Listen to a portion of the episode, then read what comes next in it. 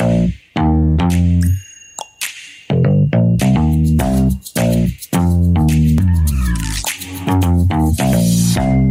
auf. Der Podcast. Hallo und herzlich willkommen zu unserer Sommerfolge. Sommersonne, Sonnenschein, Mund auf im Podcast. Ich hoffe, euch geht's allen gut. Mir geht's gerade super gut. Ich bin nämlich gerade im Urlaub und äh, weil Erik deshalb die letzte Folge auf mich verzichten wollte, musste, ähm, habe ich mir gedacht, ich entlaste ihn heute mal und mache auch eine sozusagen eine Solo-Folge. Ganz allein bin ich nicht. Ich habe mir einen Experten eingeladen. Hier ist Dr. Erik. Nicht schlecht. Hey, danke, dass du in deinem Urlaub, äh, statt an den Strand zu gehen, dir jetzt mittags äh, noch vornimmst, mit uns eine Folge aufzunehmen. Finde ich cool. Ja, ähm, doch, natürlich. Also ganz ohne dich bringe ich hier die zwei Wochen Urlaub nicht rum. Von daher freue ich mich, dass du dir auch jetzt äh, äh, nach der Arbeit noch Zeit nimmst, natürlich, weil für mich geht's gleich wieder an den Strand, für dich geht's gleich wieder an den Schreibtisch.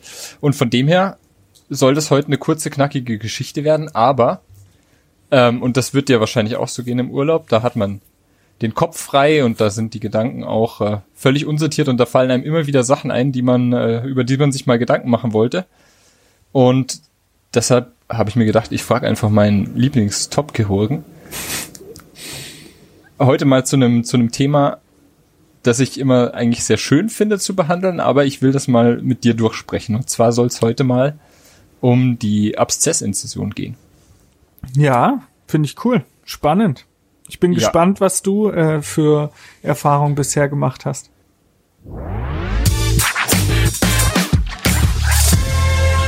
Thema der Woche. Also, zum einen wird mich deine, deine generelle Herangehensweise an die Problematik dicke Backe, was ja einer der Notfälle ist in der Zahnarztpraxis, wo es wirklich mal ähm, auch so ein bisschen ungewiss manchmal werden kann. Ich glaube, wir haben das Thema schon mal angesprochen in einer von unseren Endo-Folgen. Ähm, dass nicht immer so leicht ist, den Fokus zu finden, gerade bei mehreren zerstörten Zähnen etc. Ähm, der auf der anderen Seite aber auch, finde ich, relativ vorhersagbar behandelbar ist. Und von dem her würde mich einfach mal am Anfang interessieren, was für Fragen oder was checkst du am Anfang, wenn einer kommt, okay, du siehst, sitzt auf dem Stuhl, dicke Backe, wie gehst du da an ran an die Sache? Ja. Also ich nehme jetzt mal dicke Backe als Synonym für alle Abszesse, die so auftreten können, weil das ist ja nicht nur dicke Backe. Dicke Backe ist eigentlich dankbar. Es gibt ja auch andere Abszesse, die ein bisschen blöder sind, aber ähm, natürlich in der Regel ein Röntgenbild sollte man relativ aktuell haben. Wenn es irgendwie schon ein, ein halbaktuelles gibt, dann kann man das natürlich nehmen. Bei uns kommen ja häufig jetzt nicht ähm, Stammpatienten, sondern häufig überwiesen und dann gibt's entweder ein Bild von dem Tag vom Hauszahnarzt oder wir machen halt eins, weil Röntgenbild ist schon entscheidend, um das ein bisschen einzugrenzen. Und dann hat man ja schon einen kleinen Blick dafür, wo es herkommen könnte. Und dann hängt's davon ab, wie fulminant das Ganze ist, wie ich dann letztendlich versuche vorzugehen. Das bedeutet, wie sehr leidet der Patient, wie schlimm sind die Schmerzen, ähm, wie groß ist die Schwellung, gibt's andere Faktoren, die jetzt schon entstanden sind oder andere Probleme, die entstanden sind, Mundöffnung, Atmung, Schwellung, irgendwie in diese Richtung. Ne? Also ist das jetzt ein, ein großer Abszess, wo man ein bisschen wirklich akut handeln muss, oder ist das so ein typischer Abszess wie aus der Zahnarztpraxis? Das heißt, einen, den ich dann auch gut inzidieren kann letztendlich, ne? Okay. Also du fragst auch Schluckbeschwerden, Fieber, Allgemeinzustand ab. Ja, das kriegst du ja recht schnell mit. Also wenn der halt da sitzt und man sieht das Gesicht sehr asymmetrisch, weil halt der Unterkiefer auf der einen Seite so viel größer ist und fast nur Hals, dann äh, weißt du, das wird was sein, was ein bisschen größer zu behandeln ist und wo du wahrscheinlich auch jetzt nicht die Ursache beheben kannst, weil die Mundöffnung so eingeschränkt ist, dass du halt die Zähne in dem Moment nicht entfernen kannst. Aber ganz, ganz viele Fälle, die kommen, haben ja schon einen relativ klaren Fokus und eine Ursache. Also Endo vor kurzem gemacht oder zumindest initial angefangen worden ist häufig mal, dass ein Abszess und eine dicke Backe entsteht. Oder dass eben Zähne kariös zerstört sind, parodontal zerstört oder apikale Aufhellungen. So, das sind, das sind eigentlich die Basics, oder? Ja, absolut. Klar. Und dann ist mein Plan eigentlich schon ähm, dass ich den Patienten ein bisschen instruiere, ihm sagt, dass ich ihm auf jeden Fall helfen will und wir gucken jetzt, ähm, dass wir, wenn möglich, gleich die Ursache mit beseitigen. Das ist schon immer mein Ziel. Also ich möchte eigentlich die reine Ins mache ich nicht so oft. Oder Mhm. mache ich schon, aber ich versuche auch immer die Ursache zu beseitigen. Also wenn der Zahn kaputt ist, den halt mit zu entfernen. Wenn ich eine Treppe machen muss oder wenn ich denke, es kommt von apikal und der Zahn hat noch keine Wurzelkanalbehandlung, versuche ich halt zu trepanieren. Und wenn ich über die ursächliche Behandlung es schaffe, einen Pußabfluss hinzukriegen, kann man die Ins manchmal auch vermeiden. Dann Sehr kann man gut, das dort wollte ich quasi. nochmal Ja. Noch wollte ich noch mal von dir wissen, ob du es dann auch so machst, dass du quasi, wenn der Zahn raus ist, ob du dir dann die Ins vermeidest oder wenn du trepaniert hast und du hast einen Fußabfluss, überinstrumentierst du dann auch gewollt oder erweiterst das apikale Foramen dann noch? Wie ist da deine Auffassung? Nee. Ähm, nee, wenn ich keinen Pußabfluss bei der normalen Endo mache. Also könnte man tatsächlich, also habe ich mir noch nicht so durchdacht, du hast schon recht, man könnte einfach versuchen, unten mal reinzupieksen, ne? Also zu, zu überinstrumentieren. Aber ich habe ja eh keine Längenmessung, wenn ich das mache. Wenn ich da schmerzhaften Trepp mache, dann bohre ich da auf und gehe mit der Nadel so tief wie es geht. Also wahrscheinlich überinstrumentiere ich da eh immer. Äh, oder komme gar nicht runter. Eins von beiden. Ähm, und wenn ich da jetzt keinen Pußabfluss habe, mache ich es halt davon abhängig, ähm, wie groß ist die Schwellung. Also ist das was, was eine Entlastung braucht, dann mache ich halt zusätzlich trotzdem noch die Ins. Ähm, man muss auch dazu sagen, aber das, äh, deshalb hatte ich schon das so versucht, ein bisschen aufzudröseln. Es gibt da halt ganz viele unterschiedliche Abszesse. Der schönste Abszess ist so richtig submukös, prall. Du mm, tastest den nur an oder gehst da dann einmal mit dem Skalpell rein und das äh, kommt raus, hat einen Abfluss und dann kannst du einen Streifen einlegen und dann brauchst du, je nachdem, ob du die Ursache beseitigen konntest oder nicht oder wie schlimm die Allgemeinbeschwerden dazu waren oder das Leiden vom Patient auch gar kein Antibiotikum. Das ist so der Klassiker, den gibt's schon oft und ich glaube, den können wir auch alle behandeln. Da ist ein bisschen die Frage, wie man mit der Anästhesie umgeht. Ich äh, instruiere den Patient immer, ich möchte helfen, aber es wird wehtun. Und dann Okay. anästhesiere ich außen rum. Das heißt, wenn, wenn wir jetzt so Klassiker schön zu behandeln, irgendwie Fossa canina oder Oberkiefer prämolan oder so haben, dann kannst du halt schön dahinter im molaren Bereich infiltrieren, ähm, kannst ein bisschen davor infiltrieren, ein bisschen hoch reingehen. Ich versuche zu vermeiden, direkt prall in, in den Abszess rein zu betäuben. Bringt eh nix, ist höllisch schmerzhaft. Und dann lieber noch Ähm, ein bisschen vielleicht in die Wange, wenn es geht. Genau, also halt Ja. Mhm. außenrum an mehreren Stellen versuchen, ein kleines Ja. Depot zu setzen Ja. und dann lieber einmal schnell eröffnen Mhm. und sobald es auf ist, nachbetäuben. Also Okay. Mhm. sobald ich es eröffnet hab und das ist schmerzhaft und das Eröffnen war schmerzhaft und da kam dann auch ein Abfluss raus, dann gehe Mhm. ich direkt rein und spritz noch drei, vier Mal quasi äh, nach und dann fließt es auch zur Hälfte über die Insöffnung ab, aber dann wird's Mhm. meist auch taub. Aber solange es noch nicht eröffnet ist, bringt's auch nichts in den Abszess rein zu betäuben und das Ja. tut halt weh. Das tut halt auch kurz weh, das kann man auch nicht immer schmerzfrei machen. Das muss man halt dem Patient sagen und man muss dann einfach zielführend und schnell sein. Ganz entschlossen seinen Schnitt setzen. Da können wir jetzt dann auch gleich drüber reden, weil Schnitt ist eigentlich, also wo mache ich die Inzision hin, ist das, worüber ich mir dann insgesamt häufig am meisten Gedanken mache. Die Anästhesie, die machst du halt irgendwie, wie es halt möglich ist gerade. Ähm, aber dann Schnitt muss man schon immer ein bisschen im Hinterkopf haben, welche Gefäße sind da, was habe ich später vor, äh, wo, wie schneide ich da rein. Und da ist natürlich Oberkiefer am entspanntesten. Und dann Schnitt setzen, ganz, ganz, ganz äh, gewollt und äh, zielführend bis auf den Knochen schneiden, immer. Auch nicht halb rein und von irgendeinem Zucken vom Patient da verunsichern lassen. Einmal rein. Wenn du es machst, mach's. Ja, das tut nur einmal weh und dann ist gut. Und dann mit, ähm, in der Regel mit einem Raspatorium ähm, Periost elevieren und da einfach diese Wunde insgesamt so ein bisschen mobilisieren und dann hat man ja ein Gefühl dafür, ob was kam oder nicht. Also Und du jetzt- hast es auch, auch manchmal, dass äh, noch gar kein Eiter kommt, sondern Ja. eher so blutiges Ja. Exudat, dass du aber trotzdem das Gefühl hast, die Wacke, Ja. Wange wird jetzt, äh, ist jetzt nicht mehr so dick und es wird irgendwie leichter, Ja. kriegst eine Erleichterung. Da habe ich manchmal schon den Eindruck, dass ich es mir dann schön rede. Aber ich rede mir da, also die Erfahrung ist tatsächlich, es bringt trotzdem ganz schnell eine Linderung. Also es gibt viele, Gut. wir sagen dann immer, das sind Frühabszesse. Also wenn die noch nicht wirklich Eiter abgeben und du hattest aber wirklich eine pralle Wange und hast damit gerechnet, dass Pus kommt, dann musst du sicherstellen, dass du Perios durchdrungen hast. Du musst sicherstellen, dass es nicht irgendwo abgekapselt noch drinne ist und halt deshalb nicht abfließt. Also musst halt schon mit dem Rasper gut mobilisieren. Aber dann kann es schon durchaus sein, dass du alles mobilisiert hast, es kommt kein Abfluss, dann ist es so. Dann blutet es häufig ein bisschen stärker. Das ist auch ein Zeichen dafür, dass es so, eine, so ein Frühabszess ist. Und dann ist der Gedankengang dahinter immer so ein bisschen Schrödersche Lüftung basiert. Also dass in dem Moment, wo es halt ein früher Abszess ist und du da Sauerstoff ranbringst und eine Entlastung bringst, das halt trotzdem schon mal besser ist. Aber bei solchen gebe ich dann auch immer ein Antibiotikum. Also und das hilft trotzdem. Also da hat man nichts falsch gemacht. Ähm, das, das gibt's doch immer wieder, gar nicht so selten. Und, und man hat dann mal eine Phase, wo man irgendwie eine Woche lang denkt, hä, mache ich was falsch? Irgendwie kriege ich da keinen Pussabfluss, aber es ist dann einfach so. Also du Manchmal. nimmst mir mal wieder die Worte aus dem Mund, das ist sehr schön, weil das äh, war genau der Hintergrund, warum ich da nochmal mit dir drüber diskutieren wollte, weil ich genau so einen Fall hatte, mehrere zerstörte Zähne im Oberkiefer. Der Patient war aber nur bereit, sich den augenscheinlich am schlimmsten entfernen zu lassen. Da habe ich gesagt, okay. Ähm, war mir dann im Nachhinein aber nicht sicher, weil der hatte schon eine relativ prall geschwollene Wange, so Richtung, ähm, ja, Auge sich ausdehnen, so ein bisschen. Ähm, Von welchem ja, Zahn ging's aus? 2,6. Mhm.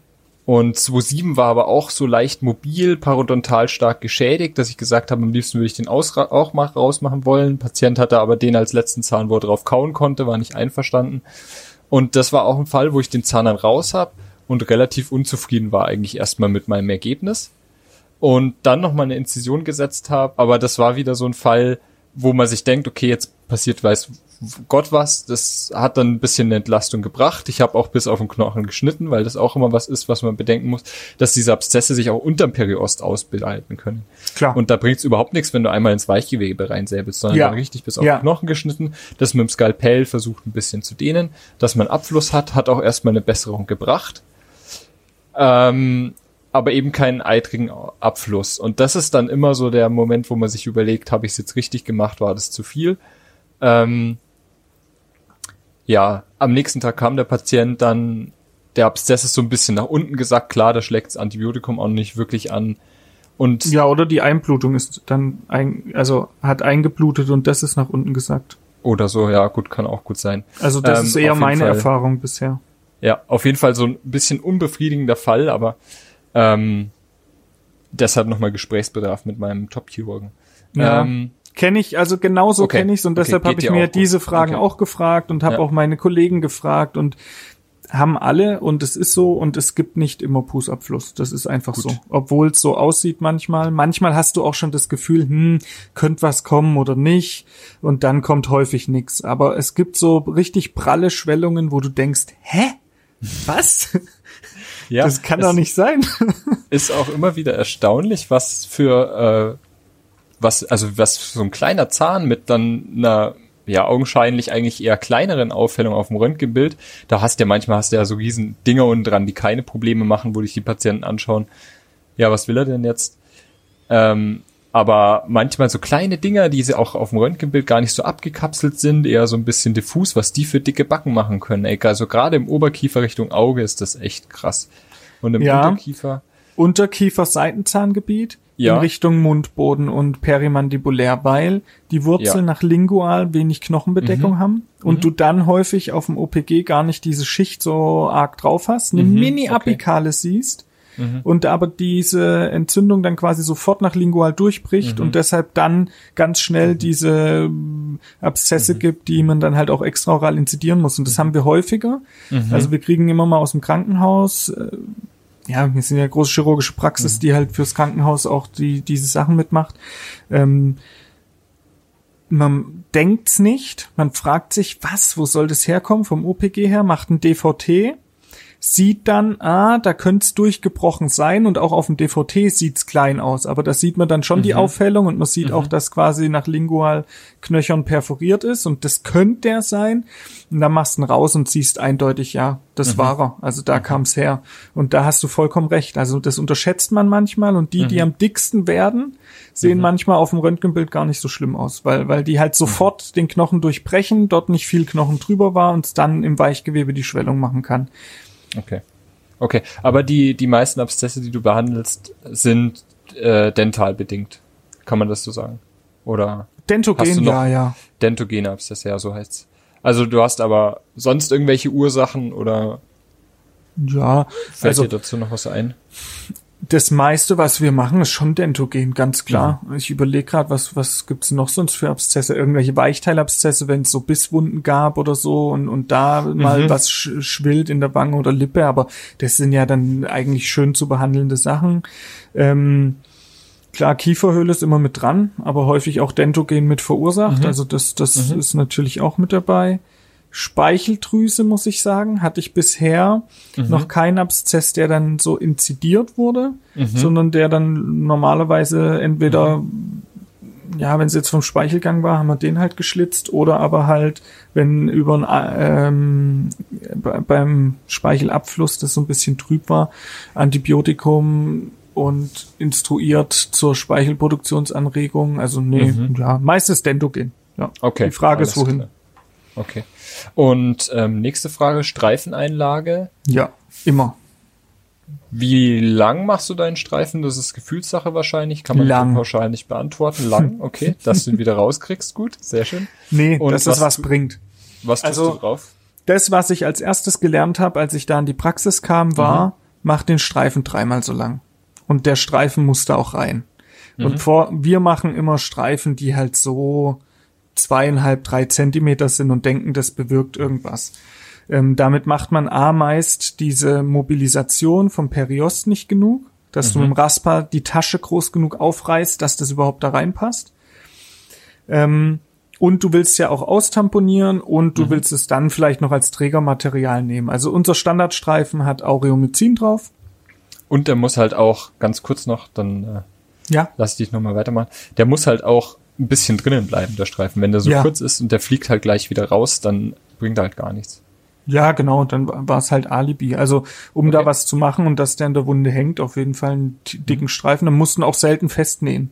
Also ganz selten mal an der Kieferhöhle muss man den festnähen, aber wenn du sonst irgendwo eine Ins machst und einen dicken Streifen da einlegst, dann brauchst du den nicht festnähen, weil der bleibt da und wenn nicht, ist auf jeden Fall nicht zu übersehen und verschwindet auch nicht. Also Genau. Ja. ja, und wir nehmen auf jeden Fall diese, ist es Gase? Gasestreifen? Mhm.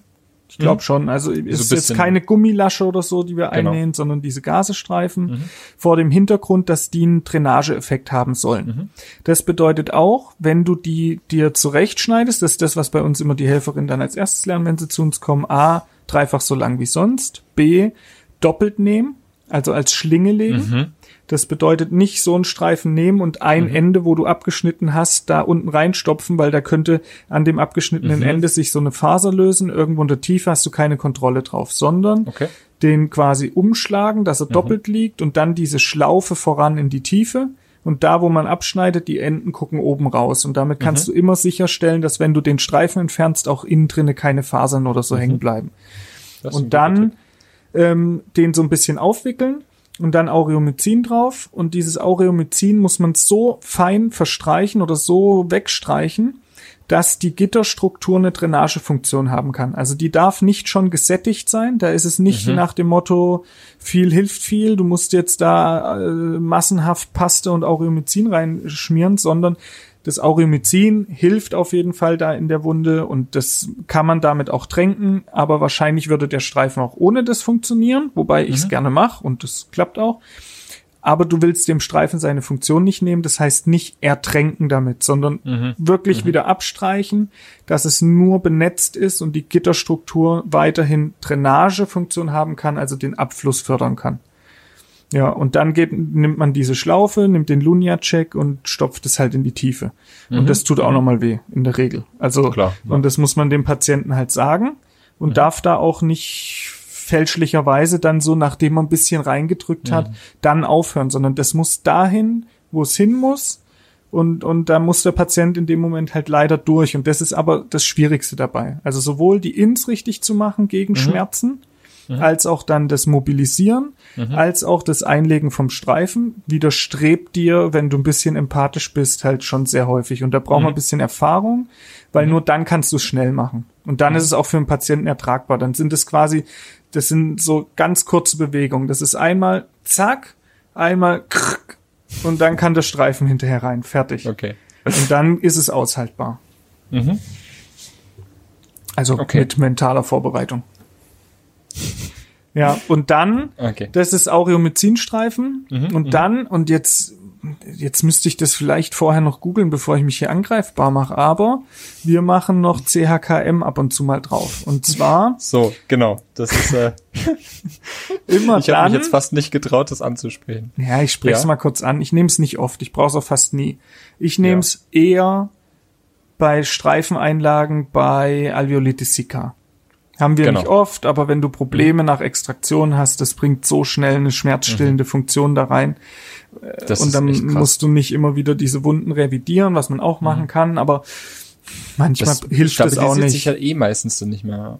Ja, manchmal musst du dann Also einfach oft. Mhm. Ruhe reinbringen. Und ähm, das gibt's ja noch zu kaufen, also kann's ja jetzt nicht komplett überholt sein, oder? Komisch, gell? Das ist, äh, naja, aber ich glaube so insgesamt, ob man sich da nicht, weil es ist ja nachgewiesen so ein bisschen äh, kanzerogen, Kanzerogen? auch, oder? Ich weiß es nicht. Ähm, Also da müssten wir mal unsere Zuhörer fragen. Vielleicht kann uns einer sagen, ob das noch äh, Ja. Legeartis ist oder nicht.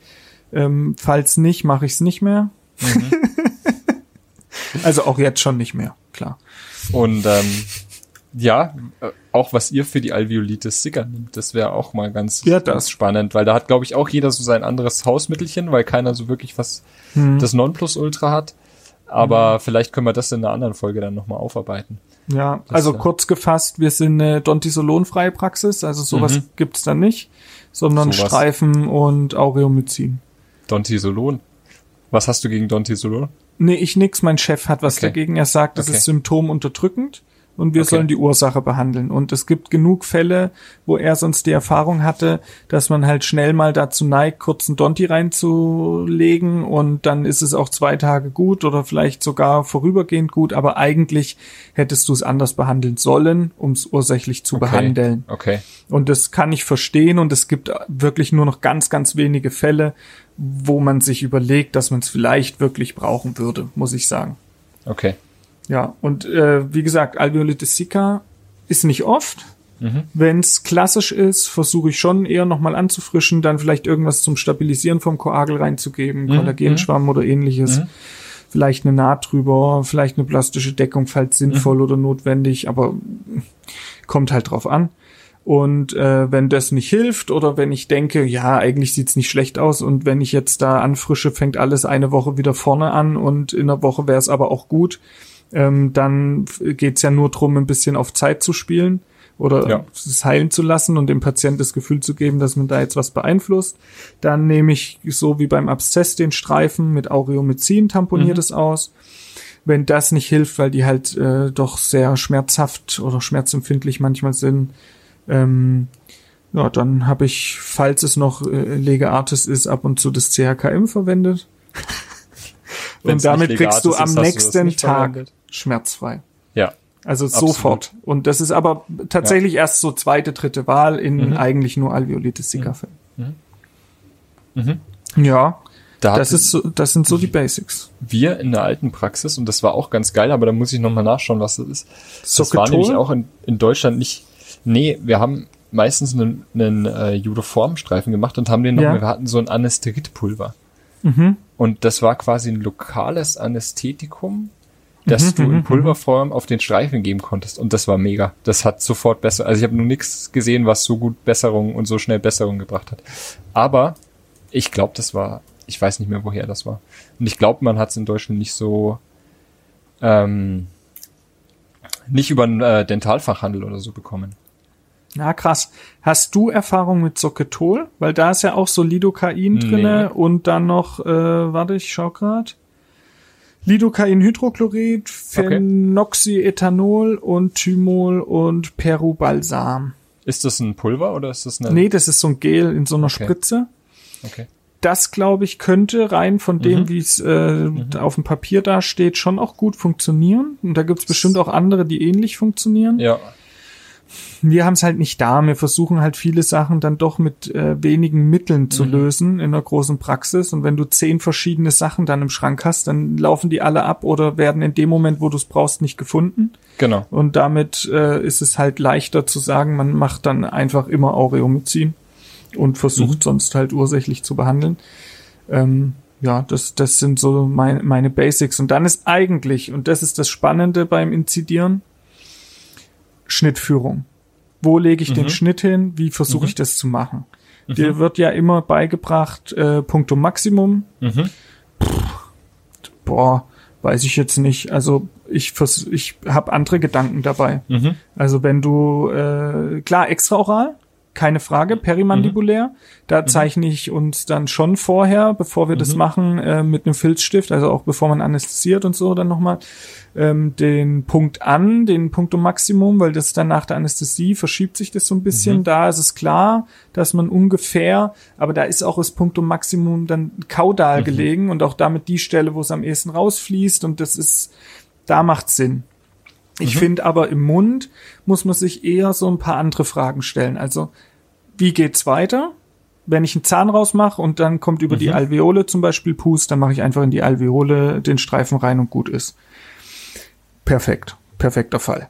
Ähm, wenn das nicht so ist und ich habe einen Zahn, wo ich weiß, okay, der braucht dann eine WSR in den nächsten Wochen, dann Mhm. wäre es eigentlich nicht so super gut, wenn ich meinen Schnitt, je nachdem, wie du später deine Schnittführung für die WSR machst, aber ich mache die WSR-Schnittführung quasi intrasulkulär oder intragravikulär, je nachdem, wie man das nennt, mit einer Entlastung und eben nicht diesen Partschnitt oder irgendwas.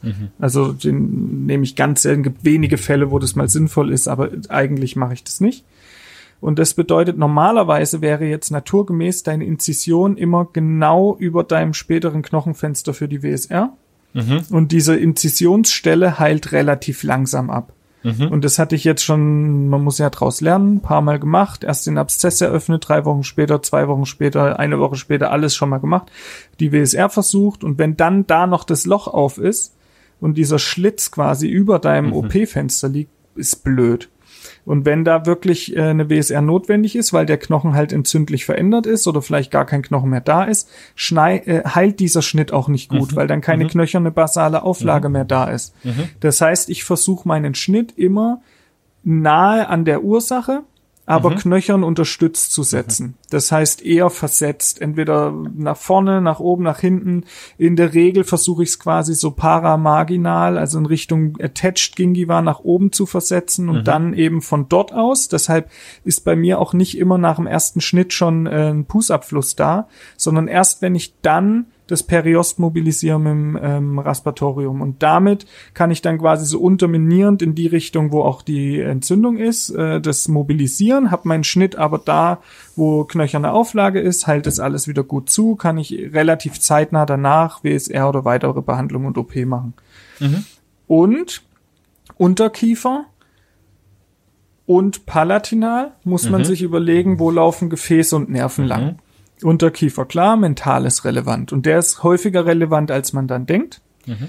Und äh, komme ich schon auch immer mal wieder in die Situation, wo ich dann nach dem Anästhesieren denke, boah, jetzt ist ja aber auch alles prall. Also, oder auch mit dem Abszess zusammen schon denk, okay, es ist nicht mehr so schön, ein Vestibulum zu sehen, dass man jetzt genau wüsste, wo da dieser Nerv rauskäme. Und es ist aber genau quasi die Schwellung da, wo auch der Mentales ist. Dann ist schon die Frage, was du machst. Und dann versuche ich den Schnitt halt nach hinten oder vorne zu versetzen. Das heißt, wenn ich jetzt da am 4er, 5er einen Abszess habe, gehe ich meist paramarginal am 6er ran und mache dann unterminierend mit dem Raspatorium die Elevation von dem Ganzen bis vor zum Abszess. Geht Mhm. in der Regel gut. Mhm. Ähm, man kann natürlich auch am Vierer oder Fünfer dann dort schneiden, halt nicht Mhm. unten apikal, wo der Nerv ist, sondern halt nach oben versetzt und dann Mhm. mit dem Raspa elevieren.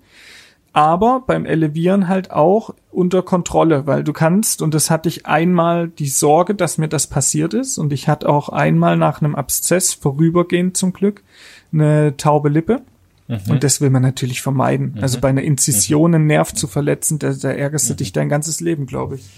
Und ähm, da hatte ich auf jeden Fall dort anästhesiert, hatte dann äh, nach dem ersten Elevieren keinen Pussabfluss. Es war so prall, dass ich mir gedacht habe, da muss irgendwo was sein und habe quasi immer tiefer, immer tiefer unterminieren das so eleviert.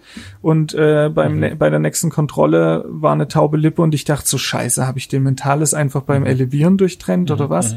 Passiert in der Regel nicht. Das ist ein relativ starker Ast, da Aber musst du schon viel für tun. Oder so. Ja, das reicht Ja. ja, oft schon, ja, wenn du ein bisschen drauf drückst. So. Genau. Mhm. Kam dann auch wieder, aber dass man sich mhm. diese Sorgen halt nicht macht, sollte man vorher die Schnittführung ein bisschen überdenken. Da kannst Mhm. du aber natürlich auch einfach mal weit im Vestibulum sonst schneiden. Mhm. Das halt einfach vor Augen haben, dann geht es schon ganz gut. Ähm, Palatinal ist, glaube ich, auch interessant, wenn du da am Zahnfleisch ranschneidest und dich dann zum Abszess vorarbeitest. Genau. dass du halt, und halt auch immer in Verlaufsrichtung der Nerven und Gefäße schneiden. Das ist, glaube ich, auch immer ganz wichtig. am Gaumen auf jeden Fall. Ja. Palatinal auf jeden Fall. Mhm. Palatinal auf jeden Fall. Ähm, und da, wie du es gerade sagst, mache ich es auch genauso, wenn jetzt mal irgendwo Palatinal am 6er, 7er das Ganze ist, wo ja dann auch irgendwo Arterien und Gefäße ein bisschen gebündelter rauskommen.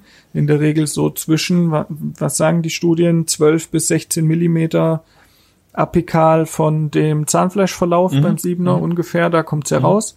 Dann versuche ich wieder paramarginal relativ weit oben zu schneiden. Falls es notwendig ist, kannst du auch mal intrasulkulär und halt wirklich intrasulkulär dann runter oder so. Aber das ist halt so ein bisschen individuell. Du musst dir halt immer überlegen, wenn ich da jetzt reingehe und eine Tasche bilde, komme ich zu der Schwellung, die ich da habe. Was könnte ich auf dem Weg dahin alles verletzen? Und wenn ich danach nichts mache und es einfach von sich jetzt heilen soll, und das ist, mache ich ja in der Regel so, also du nähst ja nicht nach einer Inzision irgendwann die Inzision zu oder ganz selten, eigentlich gibt's es nicht. Normal machst du Streifenwechsel, dies, das, bis das alles abgeheilt ist, dann machst du ihn raus und lässt sekundär zugranulieren und verheilen. Das heißt, du musst schon so ein bisschen alles schneiden, als ob's ohne Naht auch heilen könnte. Und damit machst du dann natürlich nicht irgendeinen so Winkelschnitt und eine Entlastung oder so riesengroß. Das müsste man dann nähen, kann man sich auch überlegen, aber das mache ich jetzt, habe ich noch nicht gebraucht. Ja. Und dann die Frage, wie häufig wechsle ich die Streifen? Klar, halbtags. Die kommt zweimal am Tag und ich muss sie 14 Mal die Woche sehen. Und da hast Nein. du Spaß dran. Spaß. Also das war auch so das erste Learning irgendwie, ich weiß nicht warum, ob uns das beigebracht wurde oder woher ich das hatte, hatte ich damals in der Uni das Gefühl gehabt, man müsste den Streifen täglich wechseln. Und das habe ich dann auch in meiner Assistenzzeit eigentlich so gemacht. Und als ich dann in der oralchirurgischen Praxis äh, damit angefangen habe, haben meine Kollegen mir gesagt, ich soll mal aufhören, die Leute hier jeden Tag einzubestellen. und ähm, das macht keinen Sinn. Die Drainagefunktion und dass man das eröffnet hat und die Inzision, da bringt's wenig jetzt nach einem Tag gleich wieder zu manipulieren. Du machst es Genau. weder besser noch schlechter, du quälst den Patient eher. Das heißt, ich versuche, es hängt ein bisschen davon ab, was es ist, aber jetzt Standardabszess, von dem wir geredet haben, äh, mache ich so alle drei Tage. Okay. Und wenn da mal ein Wochenende dazwischen ist, bevor ich sonntags den Patient treffe und das war ein normaler Abszess, dann mache ich es auch mal nach vier Tagen oder auch mal nach zwei, dass es noch freitags ist und dann übers Wochenende oder so. Aber man braucht es auf jeden Fall nicht täglich. Sehr schön. Oder? Sehr schön. Was ist da deine Erfahrung? Ähm, genauso wie du, wie du auch sagst. Also auf keinen Fall täglich, wenn es je nachdem, wie schlimm es ist und wie es dem Patienten geht. Ne? Die meisten Patienten wollen ja auch nicht so unbedingt gerne zu uns kommen. Ähm, aber dann auch zwei, drei Tage. Also gerade übers Wochenende, das reicht locker mal. Da kann der Streifen drin liegen. Meist, manchmal geht er dann eh von selber raus. Ähm, Ja, Wenn der erste passiert. Streifen von selber rausgeht, dann, ist dann nicht war, es Ja, nicht ich der richtige Streifen. Also Streifen zu kurz, Inzision zu klein, nicht genug mobilisiert, irgendwas. Der erste geht nie raus. Sonst hast du was falsch gemacht oder der Patient ist mit der Zahnbürste dran hängen geblieben. Genau. Ähm, aber, und das ist jetzt eigentlich das Spannende auch, wie, wie machst du dann weiter? Also äh, erster Streifen war jetzt drinne, dann machst du nach drei, vier Tagen einen Wechsel. Ähm, ich Mhm. muss sagen, dass nach drei Tagen in der Regel dann auch schon alles deutlich rückläufig ist. genau. Ja. Und dann, Dann kommt es darauf an, habe ich eine Antibiose gegeben oder nicht. Wenn eine Ja. Antibiose, dann lasse ich den meistens draußen. wenn es deutlich schon rückläufig ist. Und ich gebe Und dann, wenn da, wenn da noch so ein größeres Loch dann da ist? Ja, das lässt man dann zugranulieren. Also was meinst du? Also kommt auf Ja, an. ja, nee, ich frag nicht, nur, also meine, ich- meine Löcher sind wahrscheinlich nicht so groß wie deine. Aber ähm, nee, das lasse ich dann einfach zugranulieren meistens. Also Ja, ja, ich klar, ich auch. Also ich äh, in der Regel mache ich quasi dann von dem ersten großen Streifen gehe ich zurück auf einen kleineren Streifen. Ja, Je okay. nachdem brauche ich vielleicht sogar noch einen dritten. Das sind so die Standardfälle, zwei oder drei Streifen meist, ähm, die immer kleiner werden. Und die zweiten oder dritten Streifen, die sind dann auch so klein, dass die quasi unten einen Hohlraum lassen, dass es da schon heilen kann, oben mehr oder minder nur vermindern, das, was in die Tiefe kommt. Also damit darfst du dann nicht mehr die Wunde austamponieren. Das heißt, Ja, die zweiten und dritten Streifen sind nicht mehr zum Austamponieren gedacht, wie der erste, sondern nur zum Verschluss von dem Insloch, dass das halt nicht verschmutzt oder irgendwie anders da wieder Keime reinkommen und noch ein bisschen zum Offenhalten. Und wenn du dann den Streifen rausnimmst, ist es meist nur noch so eine kleine Kuhle. Und dann gebe ich dem Patienten in der Regel eine stumpfe Kanüle mit zum Spülen, dass die dort ab und zu mal durchspülen. Und ähm, kontrollierst dann nach ein paar Tagen nochmal und dann ist meist gut. Ähm, Oder wenn halt der erste Streifen kleinerer war oder das schon gut aussieht und alles gut anhaftet, dann lasse ich ihn raus und gebe dann eine Spülkanüle mit. Oder wenn nach dem Streifen entfernt das so klein ist, weil ich mehrere Schritte gemacht hatte, äh, dann halt auch keine Spülkanüle mitgeben. Aber ich mache es ein bisschen davon abhängig, ob das jetzt so eine Schmutznische darstellt. Also ob so, das jetzt okay. sowas ist, wenn der Patient dann anfängt zu essen und zu kauen, dass das sich sofort wieder vollsetzt. Also so Klassikerwunde wäre Unterkiefer Achter, die schon durchgebrochen waren, also nicht voll retiniert, wo du halt so deutlich länger diese Grübchen hast, wo sich immer wieder was reinsetzen kann. Genau. Und das sind so die solche solche Löcher, sag ich mal, die ähm, da mache ich entweder dann länger eben Streifenwechsel, bis es von unten her sekundär zu granuliert oder lass dann spülen oder so, einfach, dass es da nicht zu einer Wundheilungsstörung kommt und dann sekundär zuheilen lassen und dann dauert es schon in der Regel zwei Wochen, bis das wieder zu ist. Das dauert relativ lang, ja. Also Ja. gerade Unterkiefer Achter, das können schon Löcher sein. Ach so, ja, nee, ich meine jetzt den- die Innenstelle. Unterkiefer Ach so, ja, kann okay, noch länger okay. dauern. Ja, okay. Okay. ähm, ja, die Innenstelle, das ist Gefühl, klar muss man dem ganzen Gewebe auch ähm, die Möglichkeit geben zu heilen. Und wenn ich da jetzt mal einen großen Streifen reindrücke, dann Ja. ähm, zerstöre ich meine Wundheilung. Deshalb sage ich ja raus Ja. und vielleicht gar nichts mehr machen oder einen Patienten nochmal einbestellen zum Spülen. Ja, Ähm, mehr ist dann nicht mehr. Mehr Ja. ist dann nicht mehr Phase. Oder halt die Wundheilung so ein bisschen begleiten mit der Streifenanlage. Aber das hast du ja schön dargestellt. Von dem her ähm, haben wir das Thema, glaube ich, sehr schön, sehr schön durchgerissen. Ja, Umriss. also als, äh, was mir gerade noch einfällt, als Tipps beim Anästhesieren, Fossa canina zum Beispiel Mhm. oder Oberkiefer-Prämolar-Bereich kann man wirklich auf eine Infraorbitalanästhesie Mhm. zurückgreifen dann mal. Das heißt, Infraorbitalrand tasten Mhm. und dann unter getasteter Führung die Nadel Mhm. vorschieben, ein Depot setzen und dann siehst du auch, ob du das Depot so ungefähr an der richtigen Stelle Mhm. setzt. Aber du solltest natürlich A nicht oben rauskommen, B nicht zu arg auf den Nerv. Du kannst schon ein bisschen unterhalb bleiben. Das Depot, das verteilt sich ja auch ein bisschen. Mhm. Aber das funktioniert manchmal ganz gut, um es dann wirklich taub zu kriegen. Deshalb mag ich eigentlich Fossa canina Abszesse, weil die kriegst Mhm. du in der Regel trotzdem taub, obwohl die fulminant aussehen. Ähm, Unterkieferleitung kriegst du auch viel tatsächlich noch hin mit äh, eben hinten eine Leitungsanästhesie und dann noch bukal in die Wange anästhesieren, dem Bukales. Geht auch oft relativ schmerzfrei.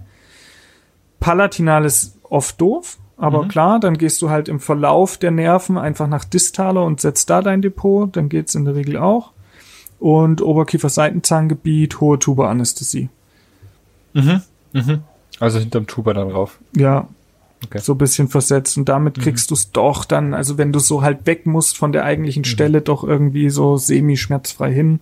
Und dann ein bisschen Geschwindigkeit, wenn man ein bisschen Erfahrung gesammelt hat. Und Ja. dann geht's auch für alle Beteiligten. Zumindest noch eine Oberflächenanästhesie drauf.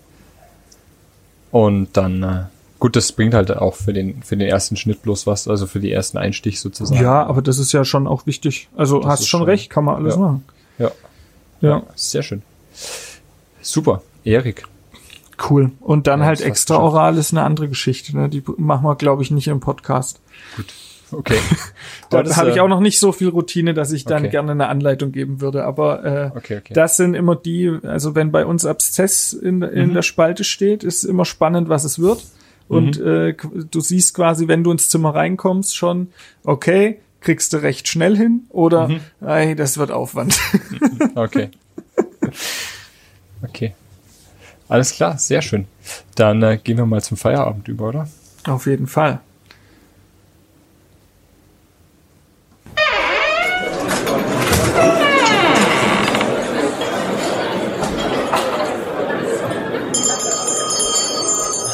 Feierabend, letzte Runde.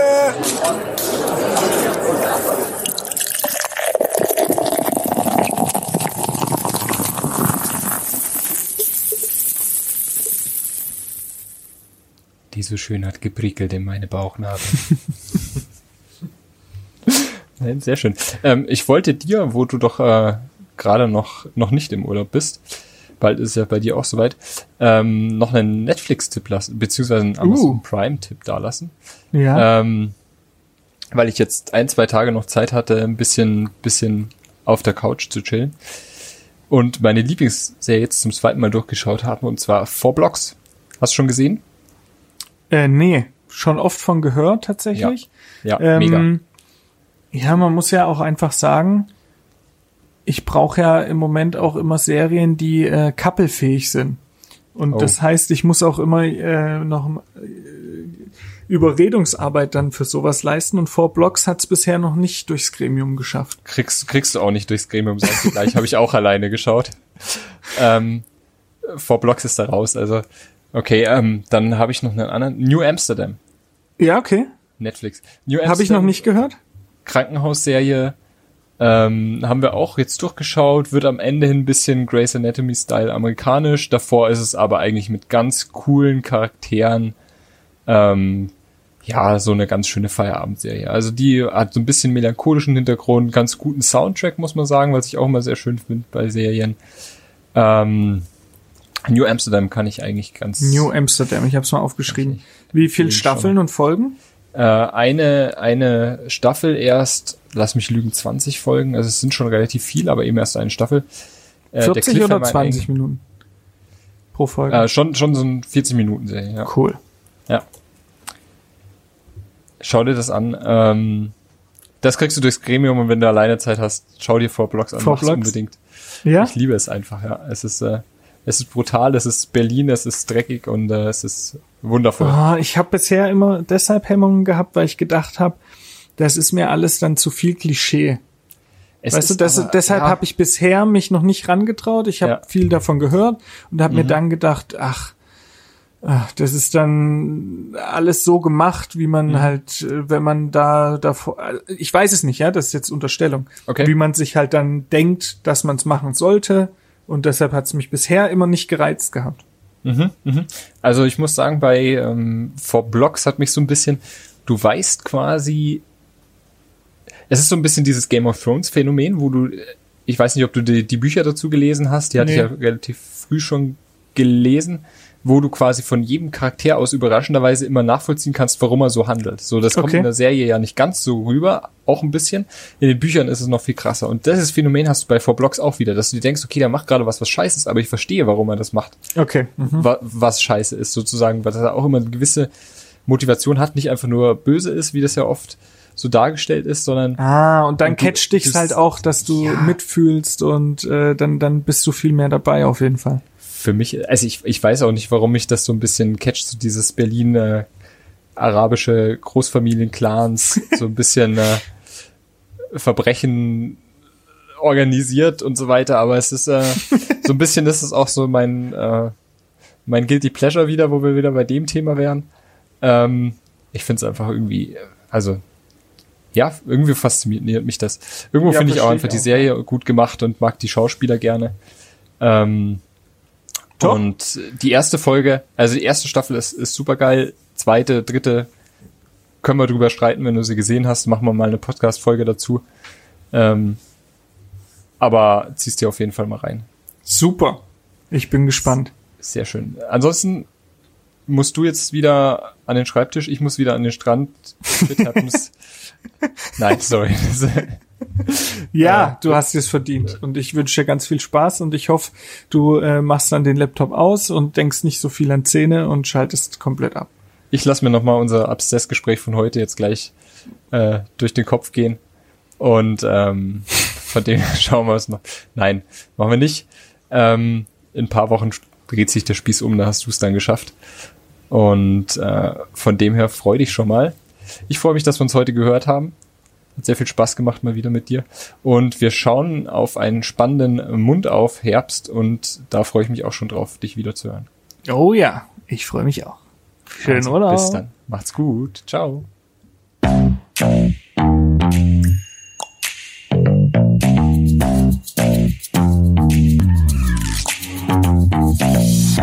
Mund auf. Der Podcast.